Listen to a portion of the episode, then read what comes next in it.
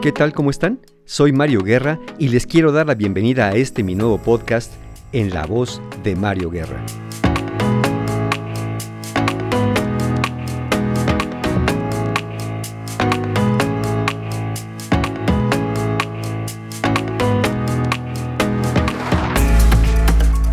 Hoy vamos a hablar acerca de un tema que pues se desprendió del tema de la semana pasada, donde muchísimas personas me comentaron por diferentes medios, pues que se quedaron, como se dice comúnmente, picados, pero muchos identificaron eh, que aquel tema de la semana pasada de chantaje emocional, pues derivaba en temas no solamente con los padres, sino con familias enteras de pronto, que parecía que estaban ejerciendo algún tipo de influencia negativa en los individuos. Y justo por eso hoy quiero hablar acerca de un término que conocemos muy bien acá en México, pero que en otros países ahorita voy a explicar de qué se trata. Me refiero a las familias muégano. Cuando sientes que tu familia no permite tu desarrollo, donde se quieren tanto, entre comillas por así decirlo, que se vuelven familias indiferenciadas o familias enmarañadas. Vamos a ver qué es esto de la familia muégano qué efecto tiene en nuestras vidas y sobre todo qué podemos hacer si estamos en una, pues para poder acceder a un mejor nivel de desarrollo y crecimiento personal. Así que, comenzamos.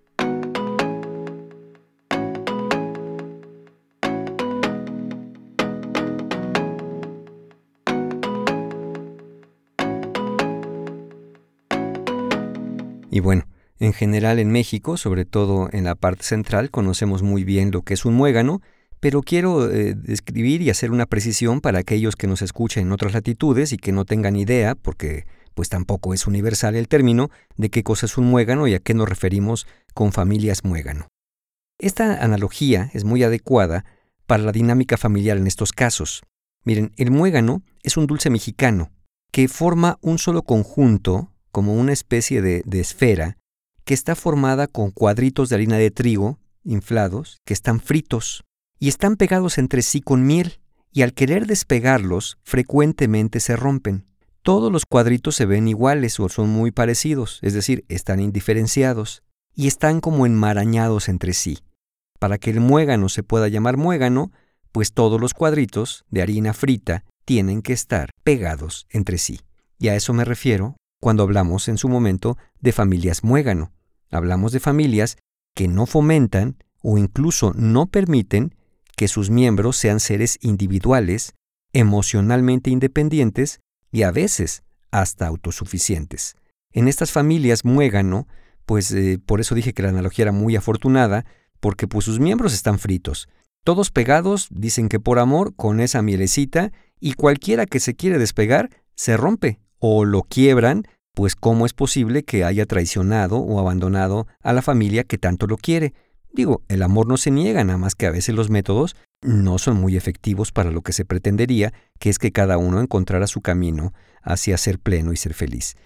En estas familias muégano, cuesta mucho trabajo mantener la privacidad, sobre todo en asuntos personales, y la independencia de pensamientos, de opiniones, de puntos de vista personales, sobre todo si estos eh, opiniones y pensamientos difieren con lo que en la familia se ha dicho que es correcto en algún tema en particular. Parecería que todos en esa familia tienen que pensar igual. Casi, casi diríamos que todos van a votar por la misma persona o todos tienen que tener los mismos gustos. E, en estas familias muégano, generalmente eh, los miembros giran alrededor de una figura patriarcal o matriarcal que claro, puede ser un padre, una madre, pero puede ser un abuelo, una abuela, o un conjunto, digamos así, de notables, ¿no? Que rigen eh, el funcionamiento familiar y que, pues obviamente, al ser patriarcas o matriarcas, amorosamente piden sacrificios, sin decirlo, por supuesto, pero es claro que, como el gran eh, patrón o la gran matrona, sentados en su gran trono de superioridad, pues esperan que el resto, evidentemente, cumpla con eso que, sin decirse, se tiene establecido en la familia como un aspecto de lealtad. Estas familias tienen una peculiaridad, carecen de límites, de modo que los roles, las expectativas se confunden. Es decir, eh, los padres pueden depender demasiado de manera inapropiada de los hijos para su apoyo, no me refiero solamente económico, que pudiera no serlo, para su apoyo emocional, eh, los hacen ejercer papeles que no son eh, necesariamente adecuados para un hijo o para un hermano, eh, no se les permite ser emocionalmente independientes, qué va que se les pueda permitir sin un costo alto el separarse de sus padres, pero, como el muégano es dulce, recordemos que hasta lo más dulce empalaga. Yo sé que tener una familia en la cual apoyarse y sentirnos parte de ella es un factor decididamente positivo para nuestro desarrollo. Sabernos cuidados, amados, extrañados, pertenecientes a una familia amorosa es algo que todos queremos tener. Pero pensemos también que demasiado de algo siempre es demasiado. Ya lo decía Paracelso, aquel médico suizo de la Edad Media, decía algo como esto. Todo es veneno, nada es veneno. Todo depende de la dosis. Entonces, pues una familia demasiado amorosa, demasiado preocupada, demasiado controladora con sus miembros, pues es evidente que va a ocasionar probablemente un colapso o, esta figura del muégano donde todos están pegados, donde ya no se sabe quién es quién y donde nadie puede ser uno mismo a pesar de ser diferentes cada uno de los cuadritos. ¿Cómo es vivir en una familia muégano? Por principio de cuentas, no piensas en qué es lo mejor para ti o lo que tú quieres.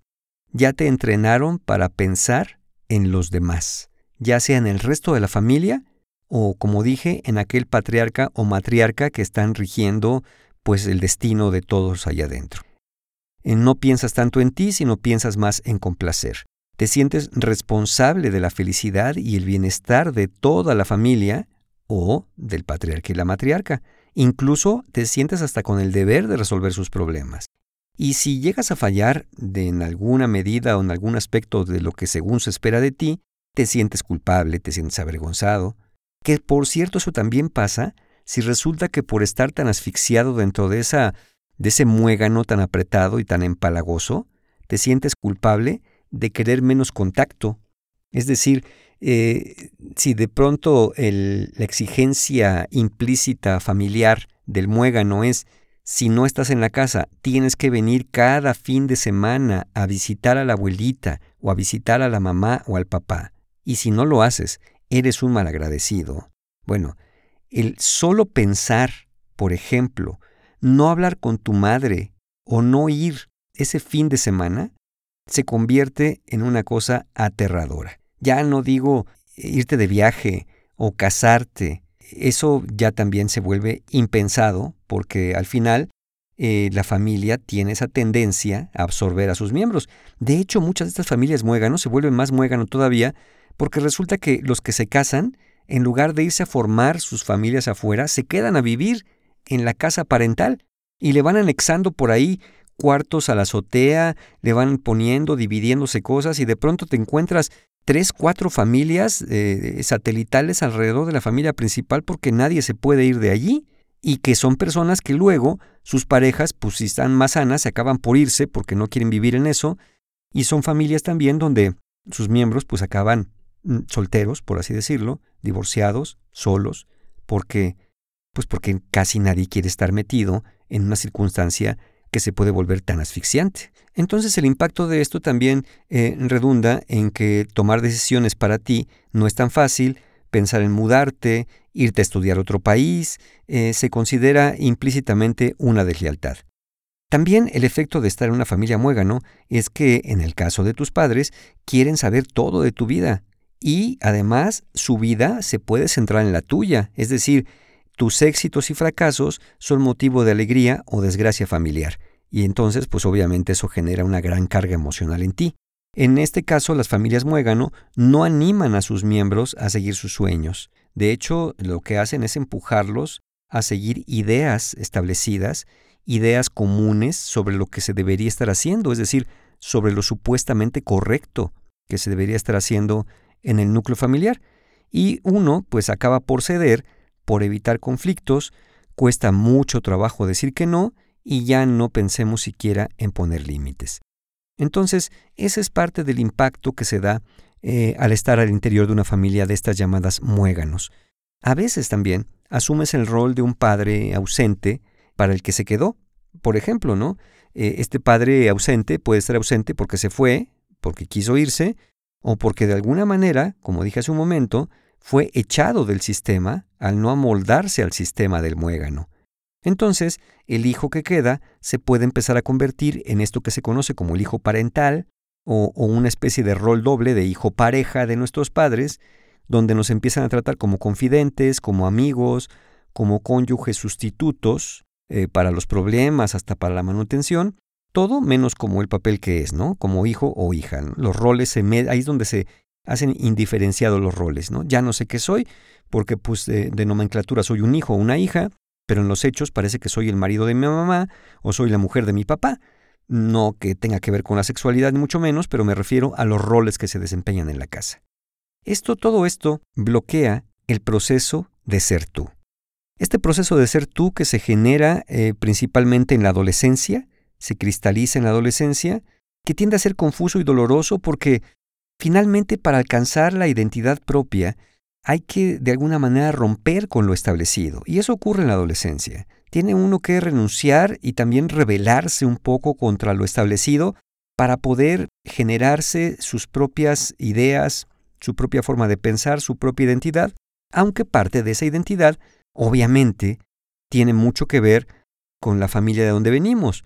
Sin embargo, es esta sensación de que ya rompí y que ya soy yo independiente.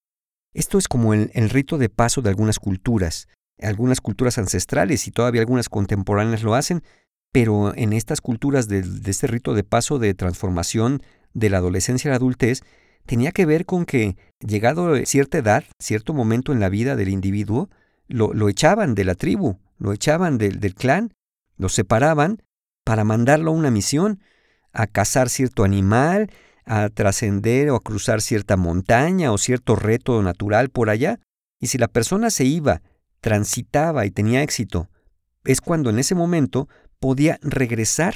Y una vez que regresaba después de haberse ido, pues ya se lograba ganar un nombre dentro de la tribu, una, una posición de dignidad y de respeto, pero tuvo que haberse ido.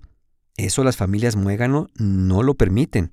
De ninguna manera permiten que nadie se separe, mucho menos que se transforme. Con las familias muégano nunca te vas y por lo tanto nunca eres tú, sino solamente eres una parte del muégano. Pero nadie dice, deme el cuadrito 7 del muégano. Uno dice, dame un muégano para comérmelo. Es decir, te llamas muégano, no te llamas como te llamas.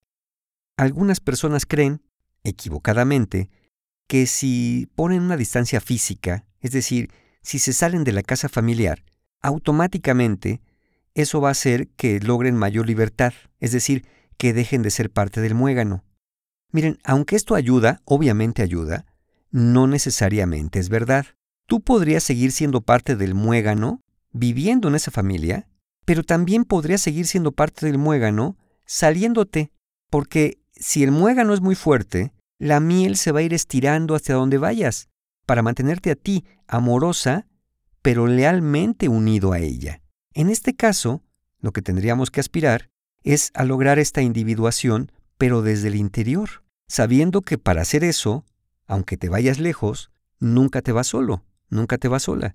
Te vas con esas voces internas que ya quedaron cuidadosamente grabadas en ti y que tienes que ir desafiando de alguna manera. ¿Cómo logra una familia que sus miembros se conviertan en partes del muégano?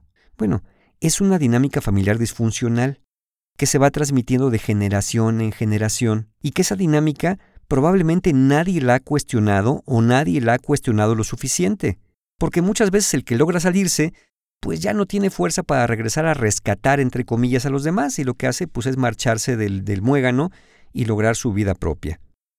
Eh, aquí lo que pasa es que el, propio sistema, el propio sistema perverso, digámoslo así, que se forma, prohíbe el cuestionamiento. Eh, eh, no, no le gusta al sistema muégano que se ha cuestionado el muégano en sí mismo. Entonces, como está prohibido cuestionarlo, pues lo que hay que hacer es obedecerlo. Entonces estas familias logran ejercer esta influencia negativa en sus miembros a través de destacar, de manera implícita o explícita, una supuesta lealtad familiar y sentido de pertenencia. ¿Cómo empezó todo esto? Nadie lo sabe y no sé si valga la pena rascarle. Pero eh, lo que especulamos es que esto pudo haber empezado generaciones atrás, muchas generaciones atrás, con algún tipo de trauma, no sé, la adicción de alguien, una enfermedad mental, un niño que estuvo muy enfermo y fue sobreprotegido, y entonces exigió que todos en la familia giraran alrededor de él. Algo pasó alguna vez donde una familia que fue originalmente normalita se transformó en muégano. Y ya después bastó que pasara el tiempo para que el muégano se nos fuera heredando de generación en generación. Ya no sabemos dónde empezó, pero sí sabemos que estamos siendo parte de él cuando eso sucede. Aquí la familia muégano también, el ejercicio de su poder se lleva a veces al extremo, en donde aquel que no piensa igual es catalogado de malagradecido o de traidor, es decir, de haber traicionado al muégano. ¿Qué pasa si dices, bueno, pero no me la paso tan mal y te quedas ahí? ¿Habrá consecuencias? Siempre las hay. Te quedas o te vayas las hay. Pero si te quedas ahí, vas a pasar el resto de tu vida siendo una persona que lo que esté buscando sea aprobación de los demás. Aunque te vayas, vas a estar buscando la aprobación de una pareja, de los amigos, en fin. Obviamente tu autoestima no va a ser la mejor. Vas a vivir en un constante miedo al abandono, es decir, a que el muégano te expulse. Y obviamente vas a formar familias muégano tú también, por supuesto, pobres de tus hijos, pero así será. Vas a vivir en ansiedad, ¿no? En ansiedad por la fragilidad de que si te separas te rompes. Obviamente no desarrollas un sentido de ti, estás alejado de tus sentimientos, a veces no sabes ni lo que sientes, no tienes creencias, intereses propios, todo tiene que ver con el muégano. Obviamente no hay objetivos para ti que perseguir, sino sobrevivir al muégano. Estás lleno de culpas, de responsabilidades inapropiadas, te cuesta hablar por ti mismo, tienes que hablar siempre como por la familia, para la familia a través de la familia.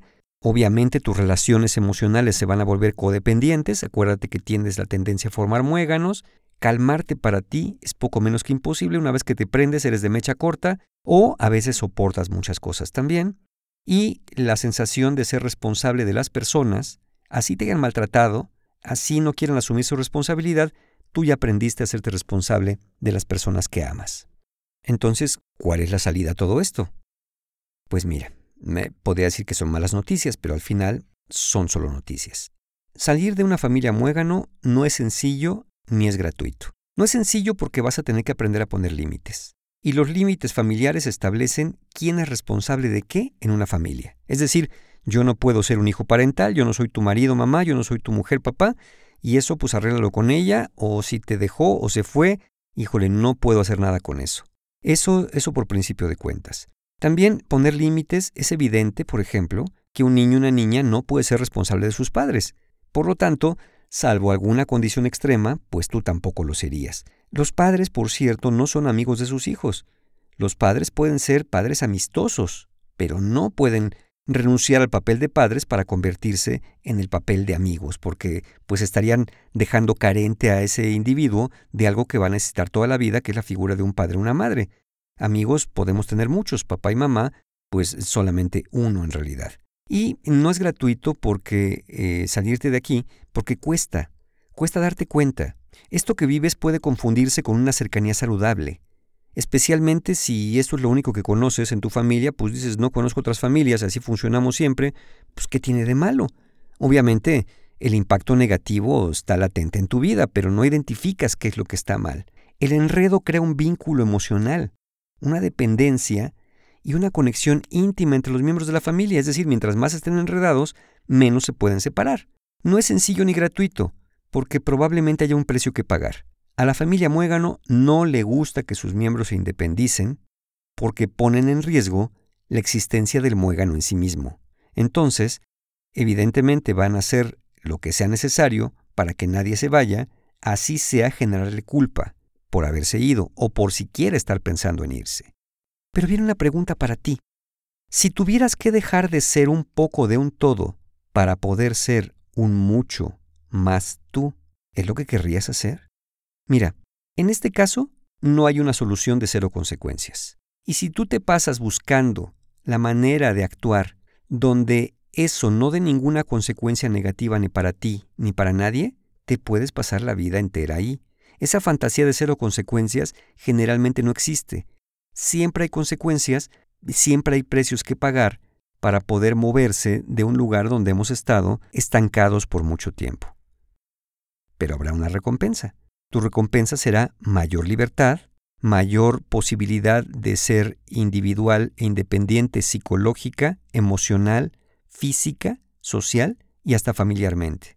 Te haces más diferenciado, aunque puedas seguir teniendo coincidencias y similitudes con el resto de tu familia, pero ya no eres un pedazo de muégano, ya eres tú, aunque tú vengas de aquel muégano, ya tienes un nombre, un nombre para ti, ya tienes un lugar, un lugar para ti, tienes una forma, una forma tuya, ya no eres un trozo de muégano, es convertirte en un individuo, es convertirte en una persona, no solamente en una extensión de la familia. Entonces, se trata en este caso de ser uno para poder seguir siendo parte de un todo. Separarte del muégano no implica dejar de ser dulce, implica dejar de ser pegajoso. Claro que puedes seguir amando, claro que puedes seguir estando atento o atenta a las necesidades de los demás, y por supuesto que puedes seguir compartiendo opiniones, pero todo esto lo harías sin tener que renunciar a todo lo que es tuyo, aunque eso tuyo sea diferente al resto en algunos aspectos. Como he dicho muchas veces, si sientes que esto está muy alejado de ti, si sientes que esto no lo vas a conseguir, siempre es buena idea buscar ayuda profesional, porque yo no sé si valgan la pena tanto sacrificio para acabar siendo solamente un trozo de muégano en la vida. Yo no sé si estas familias de pronto, estas familias muégano, ya se hayan convertido en una entidad que parece que tiene vida propia, como una especie de dioses malévolos. Y esto me hace recordar esto que escuché alguna vez de una tribu, de una etnia africana que se conocen como los Igbos. Los Igbos tienen una particularidad. Ellos cuando tienen una necesidad, crean un dios para satisfacer esa necesidad. Imaginemos que tienen necesidad de que llueva. Entonces, en una aldea va la tribu con el chamán del pueblo y le dice, este chamán que cree que no ha llovido y necesitamos que llueva, necesitamos que haga un dios que llueva. Entonces él pide algunas ramas, algunos troncos, algunos elementos, confecciona por ahí una figura y hace unas, un ritual donde le da vida a ese dios, digamos. Una vez que está lista la figura de madera, la figura de ramas y de lo que sea, pues el pueblo, con mucha reverencia, saca de la casa del chamán a esa figura, a ese dios, lo lleva al centro de la plaza y le empieza a dar algunas ofrendas, algunos frutos, algunas danzas, algo de música, para agradar a ese Dios y que el Dios haga llover, en el caso de nuestro ejemplo. Resulta que, pues evidentemente, eh, tarde o temprano llueve, y entonces los aldeanos se ponen muy felices agradeciendo a ese Dios que les haya dado la lluvia como se la pidieron. Pero dicen los sigbos, un día, si los dioses son demasiado adorados, se empiezan a volver locos. Y entonces, ya no piden fruta, ya no piden flores, ya no piden bailes, nos empiezan a pedir sacrificios, nos piden la sangre de nuestros hijos, nos piden nuestra vida misma. Y en ese momento, cuando esos dioses se vuelven locos y empiezan a pedir sacrificios a su pueblo, van a ver al chamán del pueblo, le cuentan lo que sucede, y el chamán dice, tráiganme a ese dios. Llevan con mucha reverencia y gratitud a esa figura, la regresan a la casa del chamán de donde un día salió, y él, con algún ritual y una ceremonia también que dignifica al dios, desbarata la figura la desbarata y nunca vuelven a pronunciar su nombre. Y lo que me encanta es que los sigvos terminan esta ceremonia del desmantelamiento del dios con una frase que dice, los dioses están para servirnos a nosotros y no nosotros para servir a los dioses, sobre todo cuando enloquecen y nos piden sacrificios.